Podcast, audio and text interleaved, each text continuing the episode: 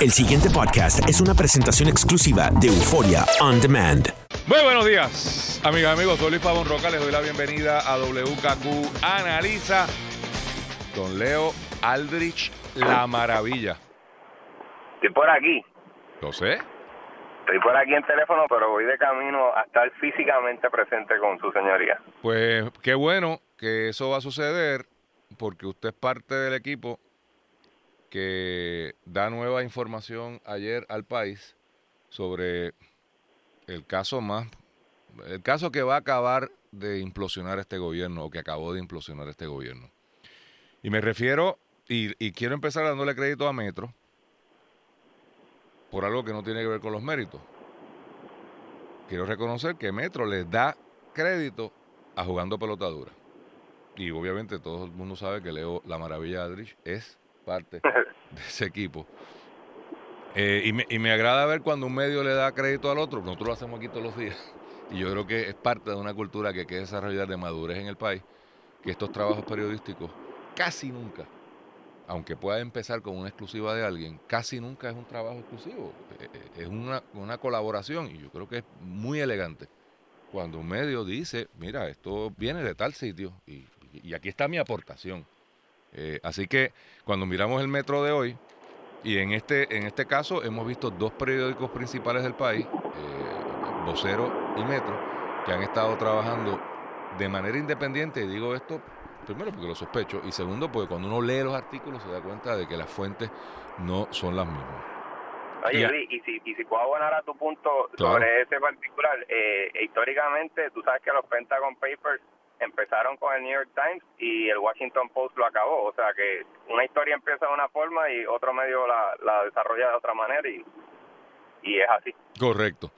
Este, pues en el metro de hoy, a la página 2, eh, dice que si usted tenía dudas de las fuentes en pelota dura anoche, y quiero ahorita cuando llegue que me dé un poquito de detalle, se publica el supina. Un supina recibido por el Banco Popular a la, en septiembre 10, citando para el 4 de octubre eh, al banco para que produzca todas las cuentas personales, que fue una información que salió en el vocero el martes, si mal no recuerdo, en el, en el primer artículo profundo de esto. Así que eh, ya, o sea, obviamente esto significa que ya esto no es una fuente que va a ver Dios, que si dijeron, le confiamos o no le confiamos. Ya hay un documento que ustedes en pelota dura eh, publican ayer y que está para el que lo quiera ver en la página. Yo no sé si pelota dura lo tiene en su página, sé que Metro lo tiene eh, en su página, así que usted, si usted quiere examinar el documento, yo invito siempre a la gente que mire la fuente primaria, pues está ahí. Eh, desarrollos de ayer para hoy. Resulta que ahora se complica la película, Leo, por un contrato que tiene el bufete del hermano del gobernador con la Secretaría de la Educación, que Noticel acaba de publicar hace cuatro minutos. Rosselló asegura que su hermano no ha tenido contratos con educación. Así que el budo sevillano habló. Y dice que el contrato que yo vi no existe. A menos que el gobernador esté diciendo o entendiendo que el bufete donde él es socio, sí tiene un contrato, pero su hermano no. Oye, pero lo, los hechos, para tenerlos claros, es que existe un contrato entre el Departamento de Educación y un bufete en el cual está empleado el hermano del señor No, es socio. Tengo, tengo entendido, eh, Leo, que es socio y esa distinción es importante. Ok, o sea que el, el hermano del gobernador es socio de un bufete que estuvo contratado por el Departamento de Educación bajo Julia Keller. Eso correcto, es un hecho. correcto. Y, y, otro hecho y otro hecho es que el gobernador ha señalado que su hermano directamente no tuvo un contrato con, con educación. Bueno, eh, hay que suponer eso porque yo creo que el gobernador es bastante inteligente. Está jugando semánticamente, en mi opinión, de una manera irresponsable con las palabras. Y por eso es que digo que el que sea socio o no es importante. Para, para poner esto en perspectiva, en términos generales, cuando unos profesionales entran en una sociedad, típicamente quien contrata es la sociedad. Y si vamos a hablar de que se contrató con los dueños del, del bufete, son los socios.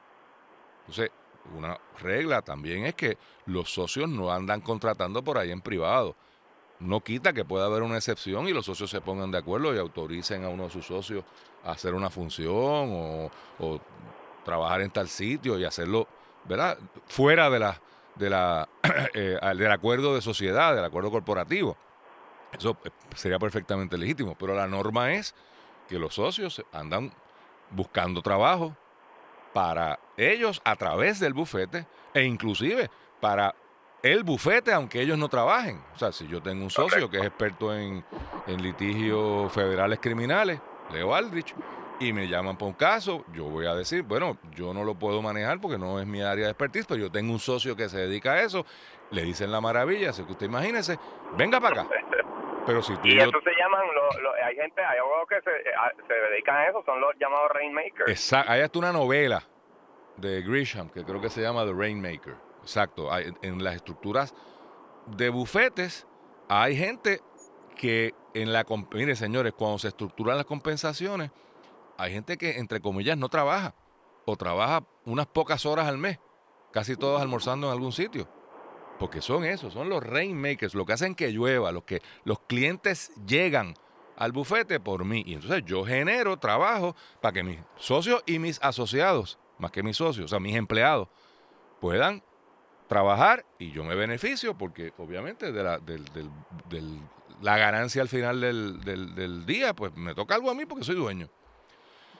Así que ojo, porque entonces es un juego que yo creo que el que puso al gobernador a, decir eso, bendito, o sea, sí, técnicamente el hermano no fue el que firmó el contrato, porque no lo firmó él. Eh, típicamente el socio administrador de estos bufetes, cuando llegan a un tamaño ¿verdad? considerable, hay inclusive abogados que su trabajo es administrar el bufete. Y eso lo vemos en Puerto Rico. Esto no hay que ir a un bufete tan grande como Estados Unidos. Aquí hay par de bufetes cuyos socios administradores, empleados, empleados full time, no, sus funciones full time, siempre hacen Rainmaker, siempre puede que visiten el tribunal, pero su, rol fundamental es administrar y ese es el que firma, o qué sé yo. O sea, eso es una cosa mecánica. Eh, y pero quiero aclarar algo. A mí personalmente no me preocupa mucho que el hermano gobernador tenga o no tenga un contrato. ¿Por qué digo esto? Porque para mí estas peleas aquí en Puerto Rico con los contratos, la pregunta es, ¿tiene el expertise para manejar el tema para lo que contrataron? Ahí está la cosa, porque si es un duro, pues es un Por eso, si es un duro en una materia, y a mí me importa tres pitos si es el hermano de, Trump. Este es el tipo que sabe para resolverme el problema. Y dos, Leo, ¿hizo el trabajo o está haciendo el trabajo? Para mí esas son las dos primeras preguntas. Yo eh, estoy eh. totalmente de acuerdo contigo, porque si es el duro en el asunto y está haciendo mi trabajo, me tiene sin... Por eso. Pues. Si es el, si es hermano de Rosselló y está... Y, y hay gente en el trabajo, pues entonces uno puede llegar a, especulaciones fundamentadas en, en que... Te estás entrecortando, Leo. Creo que lo perdimos. Bueno, creo que lo que estaba diciendo Leo era que, hay que distinguir, y está de acuerdo a mi punto, hay que distinguir entre lo que es eh, trabajo realizado. primero, ¿se hizo el trabajo? ¿Sí o no? Dos, ¿es una persona competente, capaz y, preparada para hacer el trabajo? Pues mira, ah, que, tal vez tienen que haber pedido un permiso a ética, que eso, para mí eso es secundario y hay que cumplirlo, por supuesto, pero es secundario. Aquí el problema que yo veo es otro, señores el problema que yo veo es otro y muy serio. Dice Metro, y vi los documentos también, que el problema es que esta gente tiene un contrato con educación, pero a la misma, o sea, son abogados de educación, el bufete en Emerson Fittipaldi, como se llamen. donde este señor, el licenciado Rosselló, es socio. Eh, pero ese mismo bufete, en la página de ellos, en el blog de ellos, se anuncian como bufete experto en educación, buscando clientes para representar en el proceso de las escuelas charter en Puerto Rico, en un blog que firma el licenciado Jay Rosello. Y ahí hay un pequeño problema.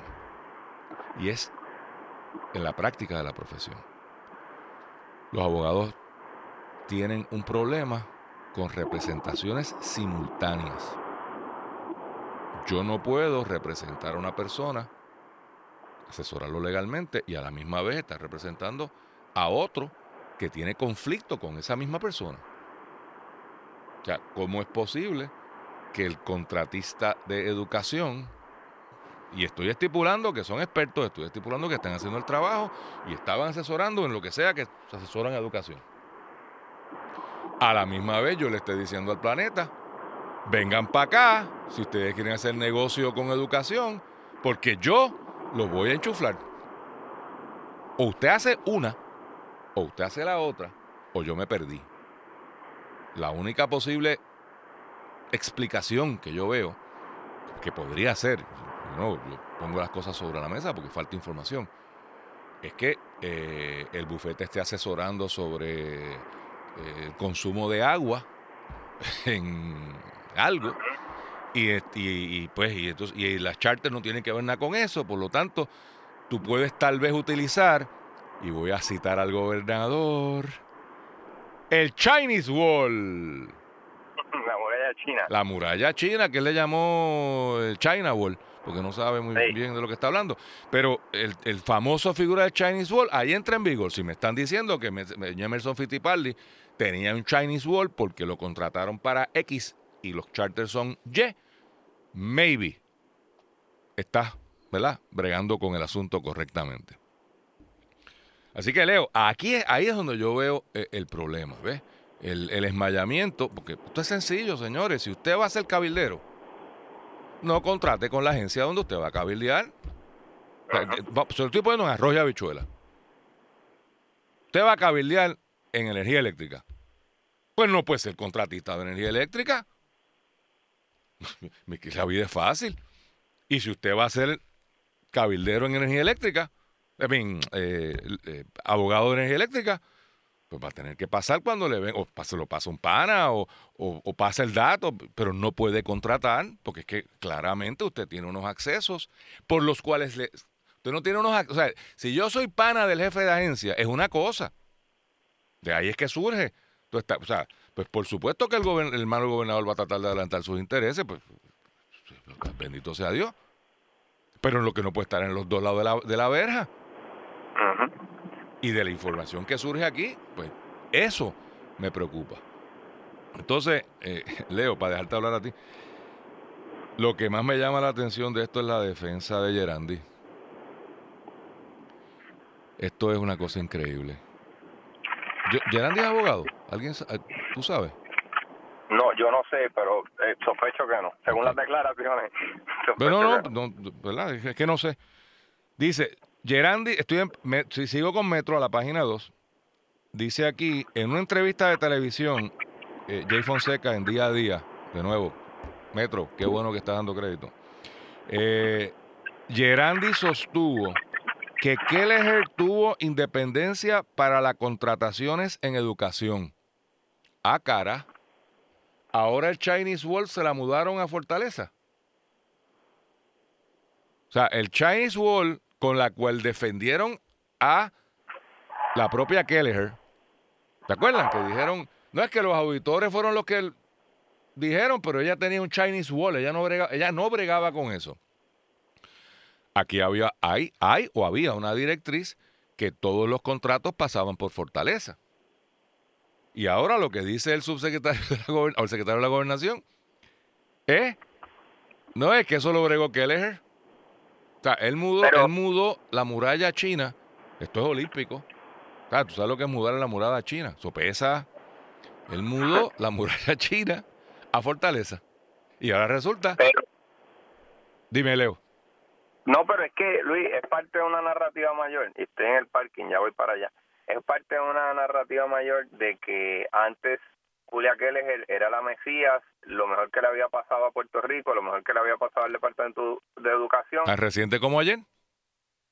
Y cambia la narrativa a 180 grados para ahora es, no, nosotros no sabíamos, no, vamos a referirlo a ética el contrato después de dos años y medio. Y mira, en esa misma nota de Metro, dice que Gerandi, dice, reveló que la Fortaleza había enviado una carta a las autoridades federales para consultarle sobre la contratación de Keller. Y cito, no hemos recibido respuesta hasta este momento, pero la intención de la consulta era para determinar si era prudente continuar con el contrato en AFAF o no. O sea, de ella ser indispensable, de ser la, la del gobierno, ahora es simplemente totalmente prescindible y nadie sabe de ella y todo el mundo le había advertido que debía estar fuera del gobierno. Un cambio radical en la narrativa gubernamental. Oigan, totalmente. Y quiero que quede un hecho súper claro. Búsquenlo hoy, apúntenlo para que no se les olvide que ustedes saben que cuando oyen este programa después pasan las cosas. Quien acabó con la relación contractual, dicen los medios, fue Kelleher. La noticia, ah, porque esto es importante, porque van a oír al gobernador aquí a dos meses decir, es que cuando me llegó yo actué inmediatamente y le cancelamos el contrato. Lo van a oír, porque lo ha hecho antes. Lo hizo con Whitefish, que está en el informe de Trump, bien o mal, está ahí puesto. Y, entonces, de momento te reescriben la narrativa y la historia, y a la gente se le olvida. Busquen todos los medios y la información reportada es que, de hecho, lo dice Gerandi, es académico, porque ella renunció, o sea, ella canceló el contrato, así que no hay que hacer más nada. Pues vamos a acordarnos para que no vengan a decir, no es que nosotros tan pronto nos enteramos de las cosas, actuamos, muchachos, le, tumbamos el contrato. No, no, no, no, no. Ah, que habrán hablado con ella y ella pues dijo, me voy. Yo pero la narrativa, que no me la cambien, que no me vengan a decir que fue que Fortaleza canceló el contrato. El contrato, según los medios hoy, es de eh, decisión de, de Kelleher, ¿no? No se queda aquí. Esto, esto está bien complicado. Según Metro, lo que se sabe de la investigación federal sobre el Departamento de Educación. Uno, tus valores cuentan es uno de los contratos que están bajo la mirilla de las autoridades. Esa lo sabíamos. Y aquí está enredada la de ética, aquí está enredado gente de fortaleza y aquí está enredado obviamente educación. Por admisiones propias de los funcionarios que dicen que acompañaron eh, a, esta, a esta gente del Josephson Institute, los acompañaron a, a estas oficinas. A testigos se le ha preguntado sobre la firma Kelleher and Associates. También lo sabíamos. Tres, y aquí tal vez me puedes ayudar, Leo. Bienvenido formalmente. Gracias. A testigos se le ha preguntado sobre el contrato de Colón y Ponce Inc. I have no idea quién es Colón y Ponce Inc. ni qué hacían bajo contrato. Pero está en la página 2 de Metro. A testigos se le ha preguntado sobre la Puerto Rico Education Foundation. Esto salió ayer.